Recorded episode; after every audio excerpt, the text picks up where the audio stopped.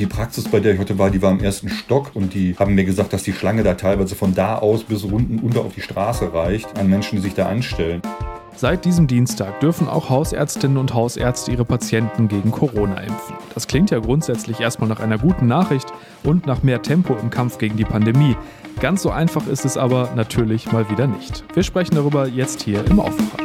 Rheinische Post Aufwacher. News aus NRW und dem Rest der Welt. Mit Benjamin Meyer, hallo zusammen. Bisher gab es die Impfungen gegen Corona ja entweder am Impfzentrum oder von mobilen Impfteams, die dann zum Beispiel in Alten- oder Pflegeheime gekommen sind. Seit dieser Woche läuft die nächste Phase der Impfkampagne. Jetzt dürfen nämlich auch Hausärzte ihre Patientinnen und Patienten impfen.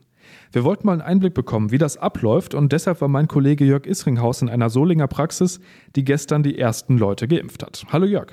Hi.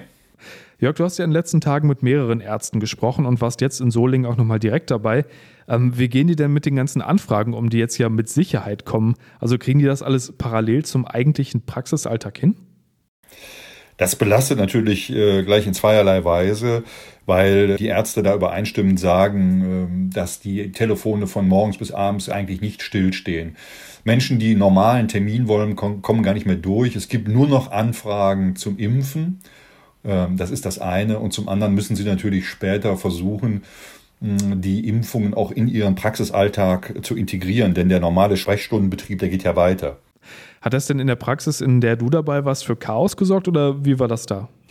Nee, eigentlich nicht. Also die haben heute in Solingen, in der Praxis, in der ich war, die haben heute damit gestartet und äh, Mittwochnachmittags haben ja die meisten Ärzte zu, diese auch. Die haben aber jetzt extra aufgemacht um in aller Ruhe sozusagen den ersten Schwung an einem Nachmittag abzuarbeiten. Ähm, das wird sich sicher dann irgendwann mal anders äh, gestalten und anders einspielen müssen, wenn die Zahl der zu Impfenden sind, sich dann deutlich erhöht. Aber die wollten jetzt erst erstmal so machen. Und was ich aus anderen Praxen und von anderen Hausärzten gehört habe, ist es da ähnlich. Die wollen also in, ihrer, in den praxisfreien Zeiten erstmal impfen und teilweise auch samstags oder sonntags.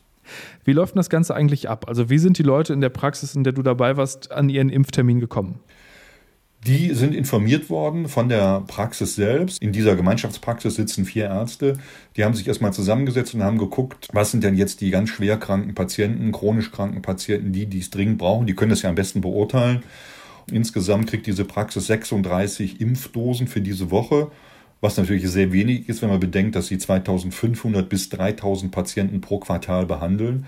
Auf jeden Fall haben sie die dann äh, rausgesucht, haben die telefonisch informiert und äh, die haben dann quasi am Vortag erfahren, dass sie heute einen Termin bekommen. Jetzt könnte man ja trotzdem auf die Idee kommen, ich rufe jetzt einfach mal bei meinem Hausarzt an, dem vertraue ich ja. Äh, vielleicht hat er ja einen Termin frei für mich, auch wenn ich vielleicht sogar noch jünger bin. Das sollte man wahrscheinlich doch lieber erstmal lassen, oder? Nee, das sollte man unbedingt lassen. Ähm, das macht ja keinen Sinn, wie ich es gerade schon erklärt habe. Es geht jetzt erstmal danach, dass wirklich die chronisch Kranken, die Schwerkranken versorgt werden. Außer man ist halt ein junger Mensch, der eine schwere Krankheit hat. Ähm, dann kann man es vielleicht auch mal versuchen, aber ansonsten äh, geht das, glaube ich, vor allen Dingen initiativ von den Ärzten aus, die, äh, wie schon gesagt, einfach nachgucken, wer braucht den Impfstoff am dringendsten, ja. Und äh, die werden dann ihre, ihre Patienten informieren. Also da sollte man sicher noch ein bisschen warten wahrscheinlich muss man ja nicht mehr allzu lange warten. Ich kann mir vorstellen, dass sich trotzdem viele Leute einfach von sich aus melden oder vielleicht sogar einfach zur Sprechstunde in der Praxis auftauchen. Ähm, war das in der Praxis auch ein Thema? Ja, das ist ein Thema. Die Praxis, bei der ich heute war, die war im ersten Stock. Und die haben mir gesagt, dass die Schlange da teilweise von da aus bis unten unter auf die Straße reicht an Menschen, die sich da anstellen einfach und fragen. Die fragen jetzt nicht alle nur nach der Impfung, aber viele kommen dann einfach und, und wollen einfach wissen, was los ist. Die haben keine Lust, sich stundenlang ans Telefon zu hängen. Und das ist halt so. Das Informationsbedürfnis im Moment ist immens.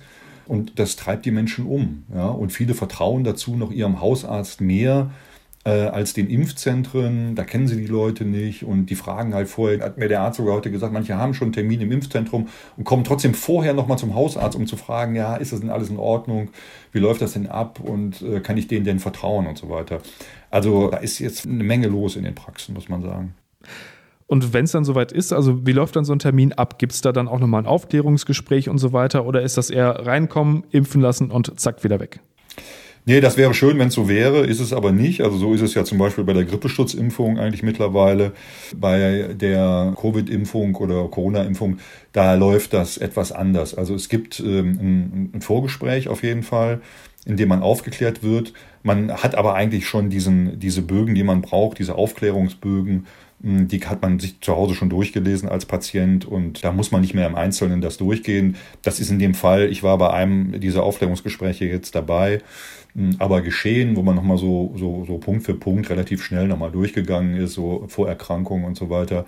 Dann gibt's noch einen, so, einen, so einen anderen Bogen, da sind auch nochmal zwei Seiten Papier, ähm, wo auch nochmal über Nebenwirkungen und so weiter aufgeklärt wird. Das Ganze dauert in etwa, heute waren das so, sage ich mal, zehn Minuten. Dann gibt's einen kleinen Peaks und ähm, dann ist der Teil eigentlich erledigt äh, und danach muss man halt nochmal so 15 bis 30 Minuten in der Praxis bleiben. Da wird man nochmal überwacht, um nochmal zu gucken, ob sich irgendwelche Reaktionen zeigen. Das ist aber auch in den Impfzentren so, ähm, dass man danach, nach der Impfung ja nochmal eine halbe Stunde warten muss, etwa, ob es da irgendwelche Reaktionen gibt. Das ist die Seite der Patienten. Ähm, wie ist es denn für die Ärzte? Also beim Testen gab es ja immer wieder Kritik, dass da extrem viel Bürokratie im Hintergrund zu erledigen ist. Wie sieht das jetzt beim Impfen aus? Ja, also da klagen sie ganz besonders drüber, über diesen äh, ganzen Papierkram. Die haben im Vorfeld viel organisatorisches, dann äh, müssen sie jetzt gerade diese Papiere abarbeiten mit den Patienten zusammen. Das Ganze auch noch in doppelter Ausfertigung. Also ich glaube, so grob über den Daumen fallen pro Patient dann zehn bis zwölf Seiten Papier an. Die Hälfte kriegt der Patient, die Hälfte behält der Arzt. Ähm, das muss ja auch alles irgendwo gelagert und organisiert werden. Und am Abend äh, der Impfung, also des Impftages, müssen bis 22 Uhr auch alle Impfungen gemeldet werden ja, an die äh, Gesundheitsämter. Das muss dann auch nochmal erledigt werden. Also diese Bürokratie rund um das Impfen ist schon immens. Und da erhoffen sich die Ärzte, auch mit denen ich gesprochen habe, dass das alles in den nächsten Wochen und Monaten deutlich vereinfacht wird.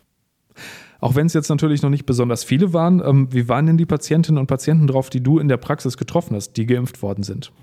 Also ich habe äh, konkret mit einer Patientin gesprochen, die war super erleichtert, die hat sich total gefreut. Äh, darauf, dass sie endlich geimpft werden konnte und sagte, dass äh, es nimmt ihr jetzt so viel Druck und sie kann jetzt so viel entspannter jetzt irgendwann also mit allem umgehen, weil als äh, chronisch Kranker muss man ja auch einfach äh, auch noch vorsichtiger sein im Umgang mit anderen Menschen, noch mehr Abstand halten, aufpassen und so weiter. Und sie sagt, das ist jetzt für mich so eine Art Wendepunkt und der, der Anfang von was Neuem und das merkte man richtig. Also war toll. Das kann ich mir vorstellen, vor allem wenn es da ja im Moment vor allem um chronisch kranke Menschen geht. Vielen Dank, Jörg, und schönen Tag dir noch. Ja, dir auch. Nicht zu danken. Junge Mutter läuft in Aktienfalle 360.000 Euro Schulden. Das ist der Titel einer Geschichte aus Leverkusen. Letztendlich geht es darum, wie jemand mit ein paar Klicks über eine Viertelmillion Euro Schulden gemacht hat. Fragt man sich natürlich, wie kann das passieren? Mein Kollege Bernd Bussang leitet die Lokalredaktion in Leverkusen und kennt die ganze Geschichte. Hallo Bernd. Ja, hallo. Während es geht ja um die 28-jährige Jenny Schulz aus Leverkusen. Ihr Fall beginnt im November letzten Jahres. Ähm, zunächst mit einem ganz normalen Anliegen. Ne? Ja, sie wollte ein bisschen Geld verdienen für ihre Familie. Sie hat zwei Töchter und hatte noch ein bisschen Geld übrig aus einem Hausverkauf. Es waren 25.000 Euro. Zu ihrem vermeintlichen Verhängnis wird eine Aktie des US-Unternehmens Greenwich Life Sciences. Ähm, was hat sie gemacht? Ja, sie hatte sich mit der Comdirect Bank in Verbindung gesetzt und dort ein Konto eröffnet, allerdings eben mit 25.000 Euro Limit und hat dann eine, ja, wie man es so nennt, unlimitierte Order aufgegeben, denn sie wollte 5.800 dieser Aktien erwerben, weil sie vermutete, dass sie noch günstig seien und entsprechend hat sie geordert ohne zu wissen, wie hoch der Preis in dem Moment, als die Bank die Order vollführte, dann wirklich auch war. Kannst du da nochmal näher drauf eingehen, also was das bedeutet? Entdeckt hatte sie die Aktie ja offenbar für 5 US-Dollar das Stück. Ja, die Aktie war offenbar sehr gefragt. Sie hatte von der Aktie erfahren und hat damit gerechnet, dass sie steigt, aber nicht, dass sie so schnell steigt. Das heißt, der Preis, für den sie eigentlich die Aktie ordern wollte, war in der Zwischenzeit zwischen Order und Erfüllung der Order immens hoch gestiegen. Das bedeutete, dass die bestellten 5800 Aktien plötzlich 600.000 Euro wert waren. Geld, das die Frau überhaupt nicht hatte. Dennoch hat die Bank die Order erfüllt. Dann hat sie natürlich schnell wieder verkauft, aber in der Zwischenzeit hat sie dann ein ziemlich horrendes Minus gemacht. Im Endeffekt saß sie dann auf 360.000 Euro Schulden, die ihr jetzt praktisch ins Minus geschrieben wurden. Das ist natürlich eine unglaublich hohe Summe. Ähm, du zitierst Frau Schulz in deinem Text auch mit den Worten, es ist für uns ein wahrer Albtraum. Die Frage, die man sich stellt, also bei allem Respekt und Betroffenheit für die Frau, auf wessen Seite liegt denn da jetzt der Fehler? Also einerseits hat sie ja selbst den Auftrag gegeben, andererseits hatte sie ja offensichtlich gar nicht so viel Geld. Genau darum dreht sich jetzt der Streit, denn die Frau hat sich einen Anwalt genommen. Der Anwalt spricht von einem hochkomplexen Fall und er sagt auch, es kommt auf die Details an. Die müssen jetzt geklärt werden, denn einerseits ist es ja so, dass die Frau eigentlich nur die 25.000 Euro eingesetzt hat. Das war ihr Guthaben. Einen Überziehungskredit oder dergleichen hatte sie nicht vereinbart. Der Anwalt sagt, rein technisch dürfte sowas eigentlich nicht passieren. Denn unlimitierte Aufträge in der Form, wie es jetzt passiert ist, dürfte es gar nicht geben, weil da sei ja nun eigentlich die Bankenaufsicht vor. Denn wenn eine Bank einen solch unlimitierten Auftrag erstellt, dann muss sie erstmal selbst ins Risiko. Und daran dürfte eigentlich keine Bank selbst interessiert sein, denn sie bleibt nachher im Endeffekt auf den Kosten sitzen. Und was sagt die Bank? Die Bank sagt, sie hat die Geschäftsbedingungen unterschrieben. Es geht um 100 Seiten, die sie offenbar zugeschickt bekommen hat, aber wahrscheinlich nicht in jedem Detail gelesen. Die Bank sagt nun, wir haben nur das gemacht, was die Frau uns aufgetragen hat. Und laut Geschäftsbedingungen ist sie nun verpflichtet, dieses Geld zu erstatten. Wer nun Recht hat, werden wahrscheinlich Gerichte ausfindig machen müssen. Es soll allerdings von der Bank eine gewisse Bereitschaft geben, sich mit der Kundin zu unterhalten, um eine Lösung zu finden. Was ist denn dein Fazit? In dem Titel deines Artikels steht ja das Wort Aktienfalle. Also ich glaube, dass es niemand war, der ihr die Falle gestellt hat. Es könnte einen Fehler im System geben und da wäre es jetzt nun wichtig, Aufklärung zu bekommen. Ich glaube nicht, dass da irgendein, wie soll ich sagen, schlechter Gedanke dabei war, aber so wie es gelaufen ist, ist es natürlich für diese Frau, die sich in Aktiensachen auch nicht gut auskennt, sehr schlecht gelaufen. Und vielleicht ist es aber auch für uns alle der Hinweis, dass wenn man sich mit Aktiengeschäften beschäftigt, dass man dann schon auch jemanden braucht, der einem hilft und der einen berät. Und dass man mit einem schnellen Klick eben vorsichtig sein muss. Bernd Bussagen, Leiter der Lokalredaktion Leverkusen, hatte die Infos. Vielen Dank dir. Danke auch. Schauen wir auf das, was heute noch wichtig wird. Die Corona-Zahlen sind weiter hoch, beziehungsweise es lässt sich wegen der Feiertage über Ostern nicht so richtig einschätzen, wie genau die Zahlen im Moment die Realität abbilden. Trotzdem sollen einige Kommunen in NRW das öffentliche Leben zumindest teilweise wieder etwas hochfahren dürfen. Das Ganze findet im Rahmen von Modellprojekten statt. Da wird dann getestet, wie gut digitales Pandemie-Management funktionieren kann.